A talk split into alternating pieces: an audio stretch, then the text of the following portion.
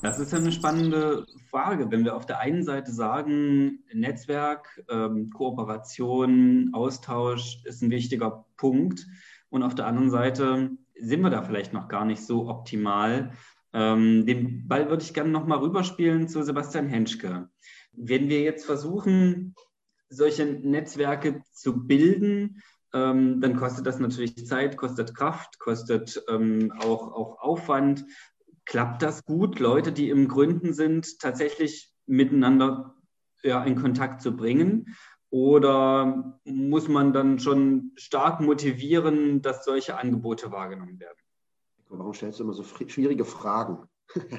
es ist ja, das, dieser Gründungsprozess ist ja ziemlich individuell. Ähm, und das ist, die einen sind so und die anderen sind so. Man kann viele Dinge sagen und ich, also mein Ansatz, ich ich rede jetzt mal kurz über die Interaktion quasi Gründungsunterstützer, Gründer, Gründerin, Gründungsteam, ist halt, wir sind da, aber die Entscheidung treffen die Gründerinnen und Gründer. Also das sind die, die wollen Unternehmen machen. Also die, das ist, das ist der Punkt, wenn du Gründer bist, Unternehmer, dann entscheidest du selber und wenn es falsch ist, fällst du hin und dann, oh, ja, Mist, du musst wieder aufstehen und weitermachen. So. Und äh, wir können einiges machen, aber man kann sie eben nicht zum Jagen tragen. Ähm, man kann sie nur eben unterstützen. Und es braucht wirklich da viel Geduld, muss ich ganz ehrlich sagen, weil man Dinge sagt und ja, wir machen es dann halt doch anders. Ja, so ist es halt. Und manch einer kam auch schon und hat gesagt, ja, so war es, das war vielleicht doch nicht so eine gute Idee, jetzt X und Y zu tun. Und das kommt erst Monate später. So ist es halt. Also das ist dieser, das ist die Frage dieses coachenden Ansatzes, sage ich mal. Ähm, es schwingt ja, ich muss das, es schwingt ja die ganze Zeit mit. Wir machen sehr viel Gründungsunterstützung, Gründungsförderung. Ja? Das, der Bund ist aktiv, das Land ist aktiv, die EU ist aktiv. Es gibt Unmengen Zeug. Wir haben hier ganz viele Initiativen, alle öffentlich finanziert. Ich selber auch mit, der, mit dem Dieb, ist vom Ministerium finanziert. So. Ich habe schon letztens bei einem Post irgendwie kommentiert, ich glaube, manche Gründungen sind überfordert. Also überfordert. Ja, nicht überfordert, sondern überfördert. Weil es gibt einfach zu viel Förderung, es gibt so viel Zeug. Und wir, aus meiner Sicht, also wir benutzen den Begriff Ökosystem. Also Netzwerk ist ein Wort, ja, wir können die Leute vernetzen und auch die Gründungsunterstützer miteinander vernetzen. Aber Ökosystem passt es eigentlich aus meiner Sicht besser, weil Ökosystem gibt es immer. Es gibt auch dem Mars und auf dem Mond. Das ist auch ein Ökosystem. Es ist halt nur sehr unwirtlich. Ist lebensunfreundlich. So. Und Ökosystem ist immer da. Die Frage ist, wie förderlich ist es für etwas? Und dann wird klar, also für Wachstum ist halt der Regenwald sehr förderlich. Ja? Es viel Wärme, viel Sonne und viel Flüssigkeit. So.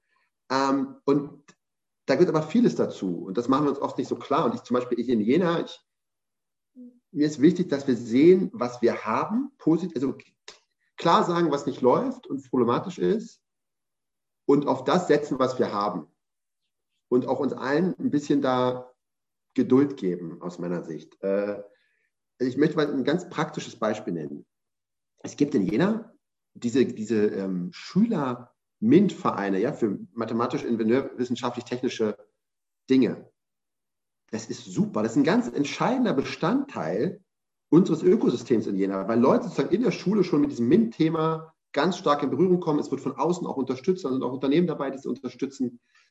Das ist super. Was wir noch ein bisschen mehr darin bräuchten, ist das Thema Vorbilder. Richtung selber machen eines Tages. Nur mal den Gedanken setzen, ja? Was Klaus Berger gemacht hat, kann ich auch. Oder ähm, Alexander Chipitz oder, oder. Und das, das ist das Entscheidende. Da passiert Prägung. Und ich, äh, Rainer Silbereisen, Prof. Psychologie, der hat genau das untersucht in großzahligen Langs, Längsschnittstudien. Ähm, ja, also über die Zeit.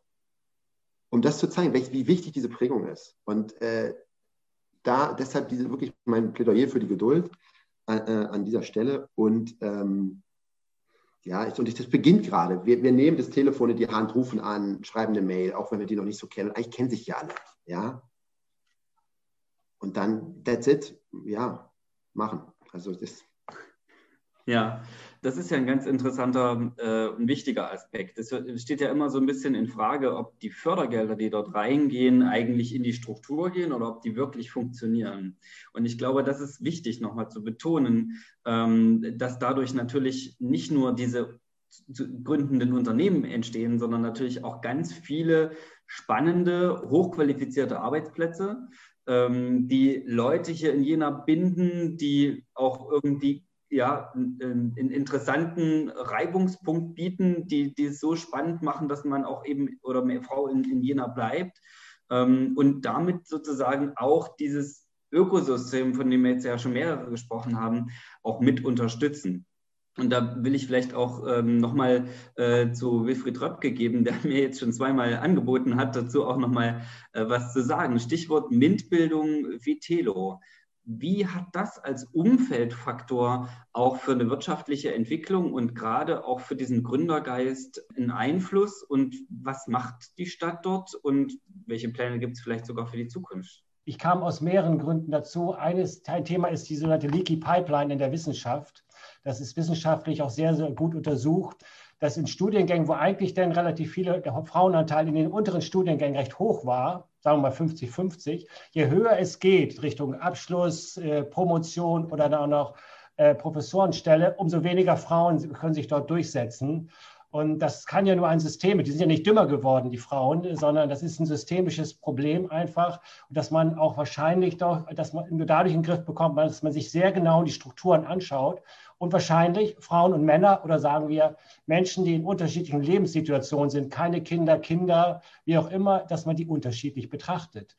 Ähm, da wird man mal ein bisschen auch andere Maßstäbe ansetzen müssen. Und äh, Frau Kilian hat ja auch gesagt, dann sind in den Gremien wiederum nur Männer, dann ist eine Frau da, dann wird das sehr unterschiedlich dann wiederum gewertet.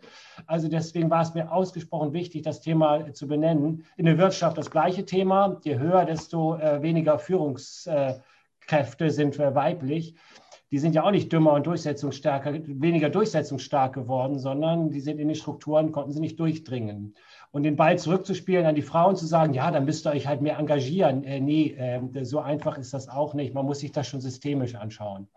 Und jetzt kommen wir zum Thema Bildung. Ja, klar, ich bin Vorstandsvorsitzender wie Telo.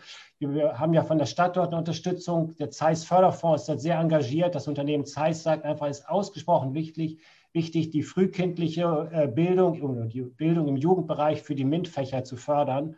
Und da haben wir als Vitelo auch das Thema, dass wir, also ich mit Erschrecken feststellen muss, wie denn teilweise auch wiederum Vorbilder dort Meistens sind die in den Kinderbüchern männlich. Das ist Bob, der, wer ist Bob, der Baumeister und all diese ganze Zeugs in den Kinderbüchern. Natürlich wird dort Prägung, finden dort Prägungen statt. Auch die Prägung äh, Unternehmer, Unternehmerinnen sind böse Menschen. Das sind wahrscheinlich die, die mit der Zigarre in der Hand oder Zigarre im Mund. All dieses Zeug gibt es noch. Und natürlich findet dort Prägung statt. Und deswegen ist in der Tat der Bildungsbereich im, im, im Jugendbereich, im Kinderbereich ausgesprochen wichtig für das, was wir, wie Herr Hensch gesagt hat, später ernten wollen. Denn dort finden die Prägungen statt. Und ähm, wir sehen ja die erfolgreichen Gründungen später, wenn wir als Wirtschaftsförderung die betreuen. In ganz vielen Fällen hatten die in ihrem Umfeld Prägungen, Vorbilder, Eltern, Großeltern, irgendjemand, der Unternehmer, Unternehmerin war, die irgendwie dann Erfahrung gemacht haben, ich kann da was leisten, ich habe da jemanden, der, dem will ich nacheifern. Ähm, ist, glaube ich, auch wahrscheinlich wissenschaftlich untersucht worden, aber das liegt auch oft auf der Hand. Also ich meine, wer solche Prägungen hat, solche Vorbilder gesehen hat, der versucht dann auch dem nachzueifern. Vielleicht können wir, wie gesagt, die Idee, die Vorbilder in Jena stärker rauskehren, da nochmal wirklich ein Herr Berker und Grunert und wie sie alle heißen und die jüngeren Gründe wie Chapitz und Kionke, Grandolf, du kennst so viele, vielleicht, dass man die noch mal ein bisschen stärker herauskehrt, die ganzen weiblichen Gründer, das ist doppelt gemoppelt, die Gründerinnen noch mal stärker nach vorne bringt. Äh, das wäre mir auch wirklich noch mal ein Anliegen.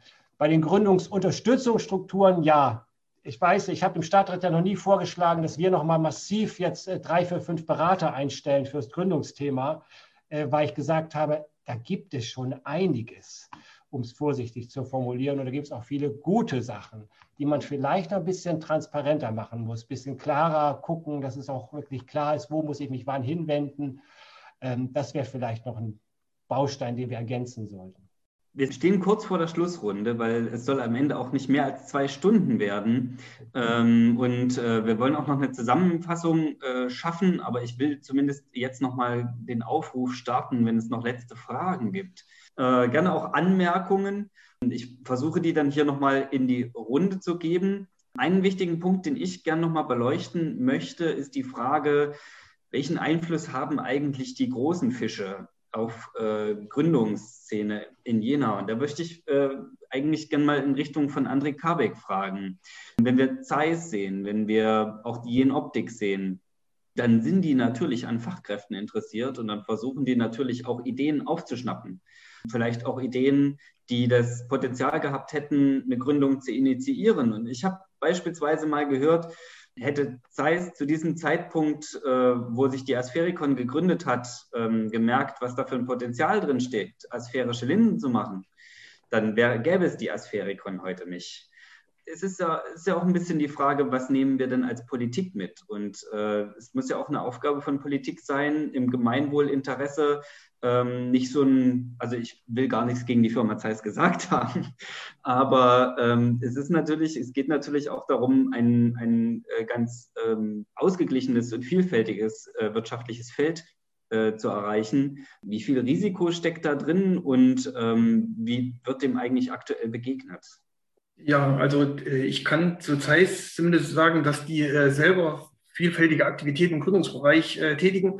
Wir stehen ja auch im Kontakt mit den entsprechenden Personen und ich weiß, äh, dass die auch sehr daran interessiert sind, quasi Gründer aus unserer Hochschule beispielsweise in ihre Reihen aufzunehmen, die sich dann mit den bestehenden Fragen beschäftigen. Also die liefern den quasi dieses Gründerökosystem, was wir hier in der Stadt schaffen wollen, liefern die dem frei Haus. Also es gibt im KIT in, in Karlsruhe bereits ein Zeiss Hub, aber ich glaube, es soll auch äh, in Jena dann einer stehen. Von daher, ähm, Zeiss, äh, Optik, die nehmen natürlich herzlich gerne Gründerinnen und Gründer auf. Und äh, ich glaube, auch da gibt es ein starkes Umdenken in den letzten Jahren, dass sie erkannt haben, ähm, das ist nicht nur Konkurrenz, sondern wir sind darauf angewiesen, auch für diese Zielgruppe der Gründerinnen und Gründerinnen äh, ein entsprechendes Angebot zu schaffen. Also da werden wir definitiv in den nächsten Jahren äh, noch viel Aktivitäten sehen. Aus meiner Perspektive kann ich sagen, ähm, für die Gründerinnen und Gründerinnen, die ich betreue, gab es bisher dann noch nicht so ein starkes Interesse in ein größeres Unternehmenswechsel und quasi dort das zu machen. Also meistens haben die Gründer, mit denen ich jetzt zu tun habe, ähm, ein Interesse, Feedback von den Unternehmen zu bekommen, also in, in eine Rückmeldung zu ihrem Produkt oder ihrer Dienstleistung. Und das ähm, funktioniert noch nicht so gut, wie man es erwarten würde. Also da ist der, der, die, sind die, die, die Wege zu kleinen mittelständischen Unternehmen äh, das sind einfach die Wege viel, viel kürzer als zu so einer großen äh, Tanker wie, wie Zeiss, wo so viele Abteilungen einfach existent sind. Ähm, jemand dann die richtigen angesprochen hat und auch jemand Zertifizierungsprozess durchlaufen hat, was für Gründer leider dann erforderlich ist, ähm, dauert das einfach zu lange. Also von daher fokussieren wir uns mehr auf die Partner, die mit uns wirklich zusammenarbeiten wollen wo es auch für die Gründer interessant ist, wo die sagen, also hier finden wir definitiv äh, einen direkten Mehrwert für uns.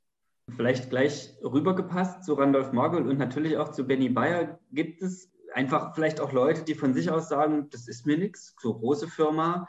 Ähm, Gibt es die Erfahrung mit den Leuten, die in den letzten Jahren gegründet haben? Und wie ist es mit den Leuten, die im äh, Coworking arbeiten? Ähm, sagen die, ach nee, ich mag eigentlich gern dieses sehr direkte und, und ähm, eine Atmosphäre, bei der ich die Leute kenne. Vielleicht in der Reihenfolge Randolph Margold und dann gerne nochmal Herr Bayer. Also ich denke, für die technologieorientierte Szene ist erstmal der Name Jena sehr, sehr wichtig. Sie wollen also, wenn Sie dann im Bereich äh, Optik, Photonik sich äh, gründen, selbst Medizintechnik, dann sehr gern sozusagen auf die Kompetenzen der Region zurückgreifen. Steht also Jena erstmal oben drüber und dann wird geschaut, welche, welche Standortgemeinschaft kann, kann mir noch mit den größten Mehrwert auf den Weg geben. Und äh, da ist äh, dann sozusagen eine Adresse Zeiss, wenn man sich dort ansiedelt, äh, nicht unbedingt förderlich, könnte sein, aber dann könnte man auch gleich interpretieren als potenzieller Kunde oder Investor, man sei abhängig von Zeiss. Und das wollen doch viele kleine, äh, also das wollen viele Unternehmensgründer doch eigentlich erstmal vermeiden. Deswegen sagt man, ja, das Gründerzentrum Jena, der Technologie- und Innovationspark, das ist ein, eine tatsächlich erste Adresse. Dort will man mit der Standortgemeinschaft, die sich dort geformt hat, aus gleichgesinnten, technologieorientierten Gründern ähm, an den Start gehen. Und äh, da hat man ein neutrales Terrain. Und dort kann man sich behaupten erst einmal. Und man kann von diesem neutralen Terrain aus sozusagen die Kooperationsbeziehungen auch mit den Großen angehen. Und man hat sozusagen im Background den guten Namen, die gute Adresse und eine ganze Standortgemeinschaft, die zum Teil bereits bereit ist, in den Gewerbezentren der Region eine eigene Betriebsstätte aufzubauen, die also schon ihre Marktsegmente sich erobert haben.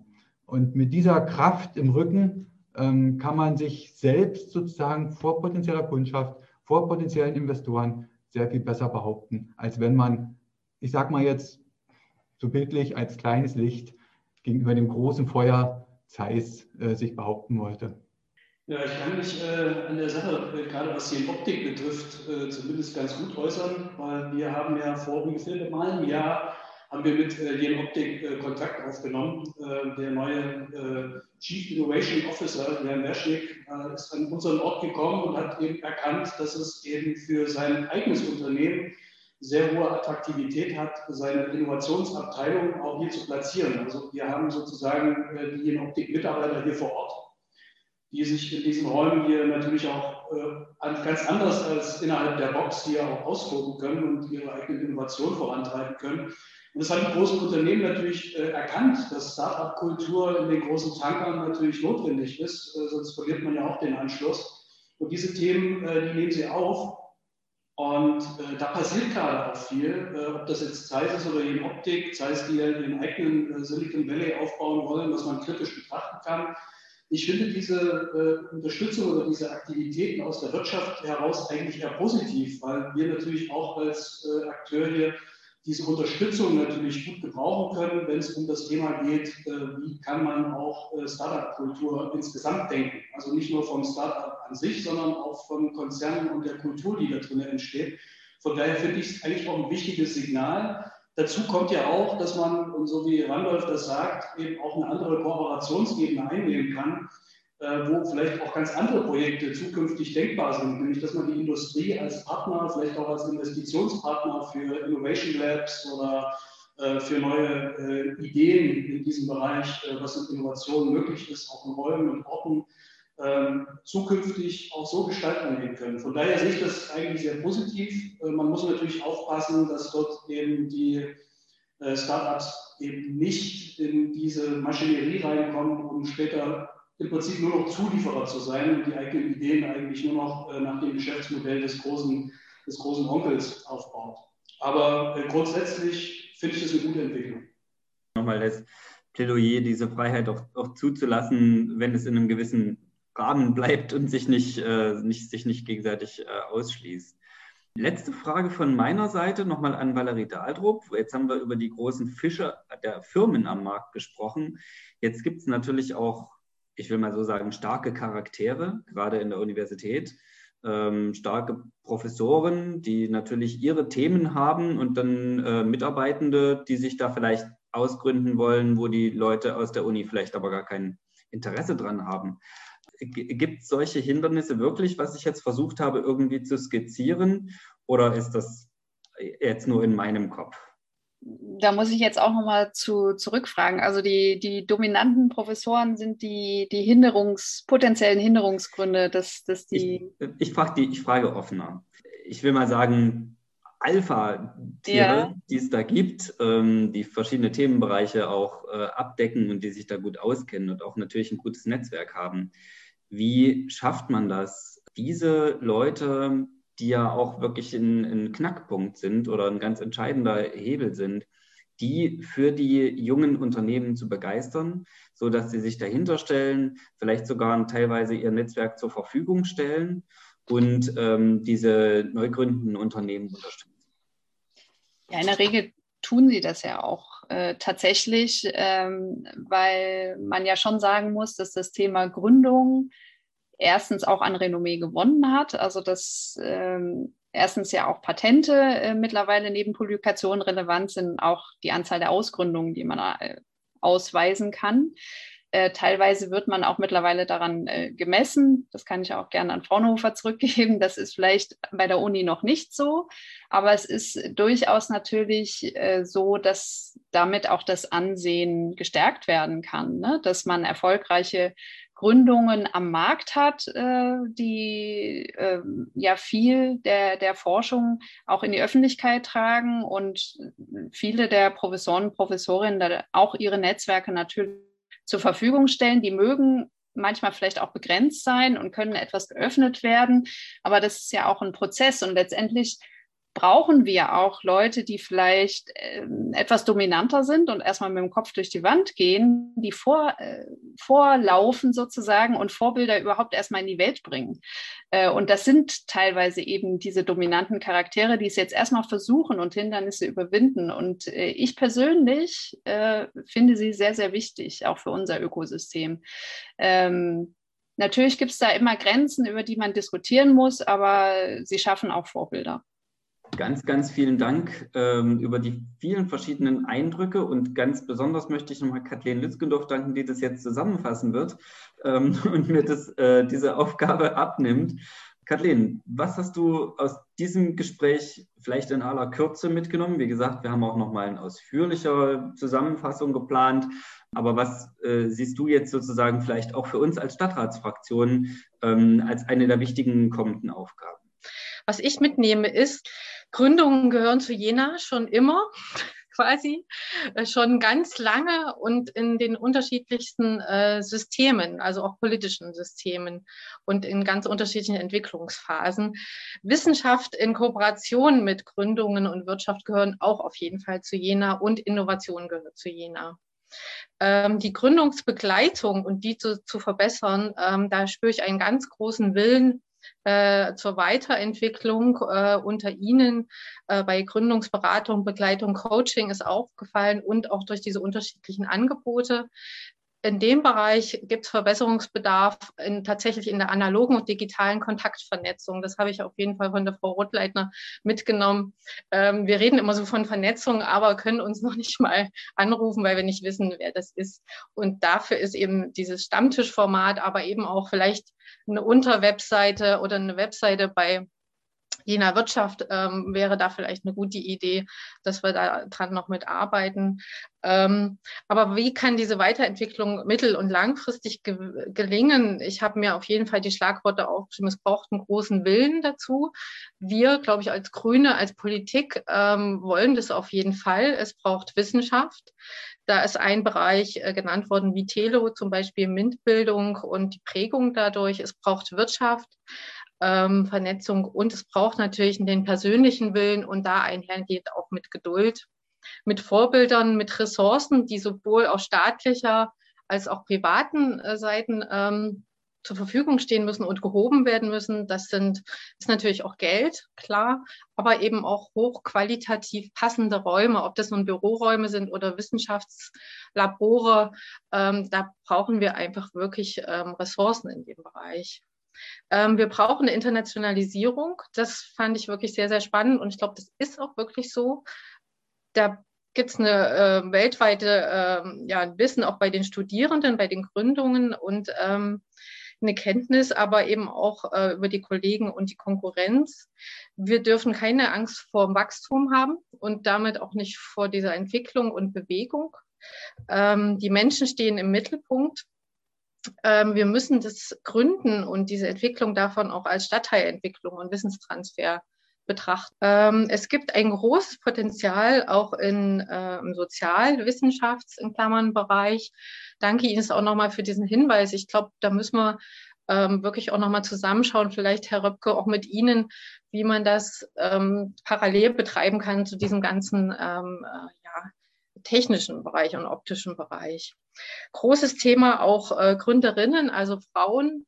Wie schaffen wir es, diese sichtbarer zu machen und das Thema Familie ähm, und Care-Arbeit dann auch einerseits zu teilen und sichtbar zu machen, wo es da Möglichkeiten gibt, aber eben auch Frauen nach vorne zu stellen und zu stärken und sich da auch zu trauen und auch das systematische Problem gemeinsam anzugehen. Da freue ich mich wirklich auch drauf, Herr Reppe, dass wir da nochmal zusammen das auch kategorisieren können. Wo sind denn tatsächlich die Hinderungsgründe und wo müssen wir alle gemeinsam da auch wieder den Finger in die Wunde legen? Als letzten Satz will ich noch sagen, Christiane Kilian, äh, hier ist jetzt ein bisschen geklaut in Thüringen Innovation und Menschen bewegen und das natürlich für Jena adaptiert, ein eigenes Bild äh, zeichnen und ähm, das ist eben wirklich da habe ich Lust drauf und ich glaube, wir als Fraktion Lust drauf, das mittel- und langfristig auch mit auf den Weg zu bringen. Vielen, vielen Dank Ihnen für die Zeit und für Ihre Inputs. Das war das Grüne Stadtgespräch. Ganz, ganz vielen Dank für Ihre Aufmerksamkeit, für Ihr Interesse, dass Sie dabei waren. Ganz, ganz herzlichen Dank an diese wirklich hochqualifizierte Runde mit sehr, sehr spannenden Beiträgen, mit ganz interessanten Inputs. Ähm, ich glaube, wir haben heute alle voneinander sehr viel erfahren und ähm, ich würde mich auch freuen, kann mich da nur Kathleen Lützgendorf anschließen, ähm, wenn wir das ein bisschen auch als Startpunkt nehmen können, die Vernetzung noch äh, auch in Zukunft äh, zu verbessern. Dankeschön und bis bald.